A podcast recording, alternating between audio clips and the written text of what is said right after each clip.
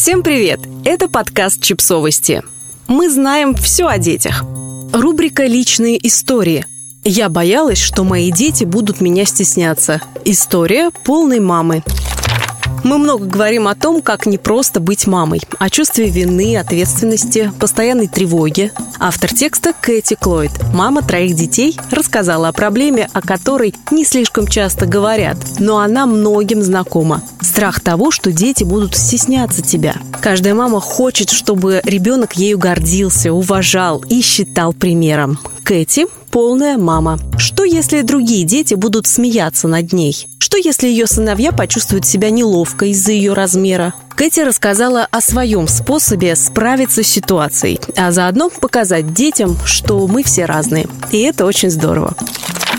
Я полная мама. И раньше я была убеждена, что моим детям будет стыдно за меня. У нас в семье нет культа стройности, мы уважительно относимся к людям с любыми телами. Этому я и учу своих детей. Но не все дети воспитываются в семьях с таким подходом. Не все растут в обстановке, где не принято потешаться и осуждать людей из-за их веса. Шутки над толстыми людьми можно встретить буквально везде. И я знаю, что не могу оградить своих детей от этого. Всегда есть вероятность, что они встретятся с негативным отношением к полным людям, например, в школе. Именно из-за этого я волновалась по поводу волонтерской работы в школе. Я всегда представляла, как буду помогать на школьных праздниках, мечтала во всем участвовать, готовить подарки для детей и учителей. Я хотела быть по-настоящему вовлеченной мамой. И кажется, у меня это получилось.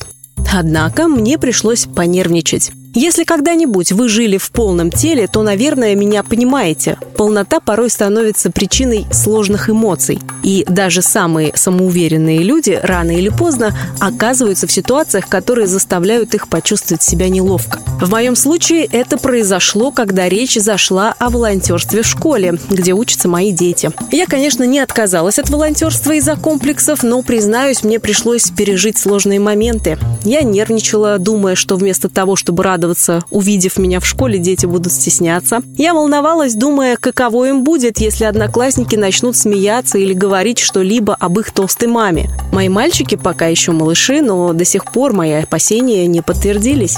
Я по-прежнему являюсь для своих детей их источником радости и безопасности. Мои малыши хотят видеть мое улыбающееся лицо в школе и радостно знакомят меня с друзьями. Я их мама, и они мной гордятся.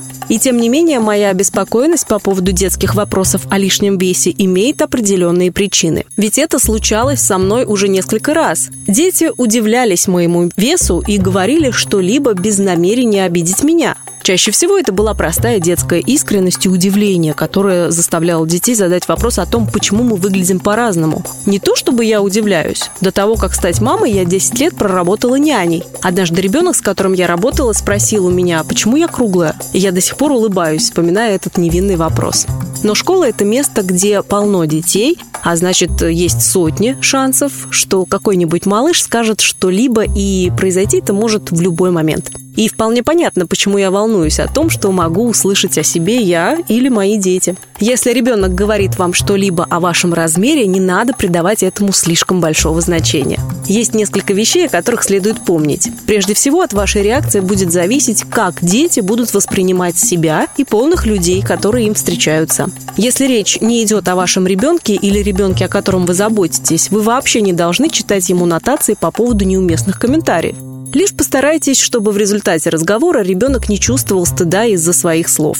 Иначе это лишь подтвердит его ощущение, что быть толстым стыдно и плохо.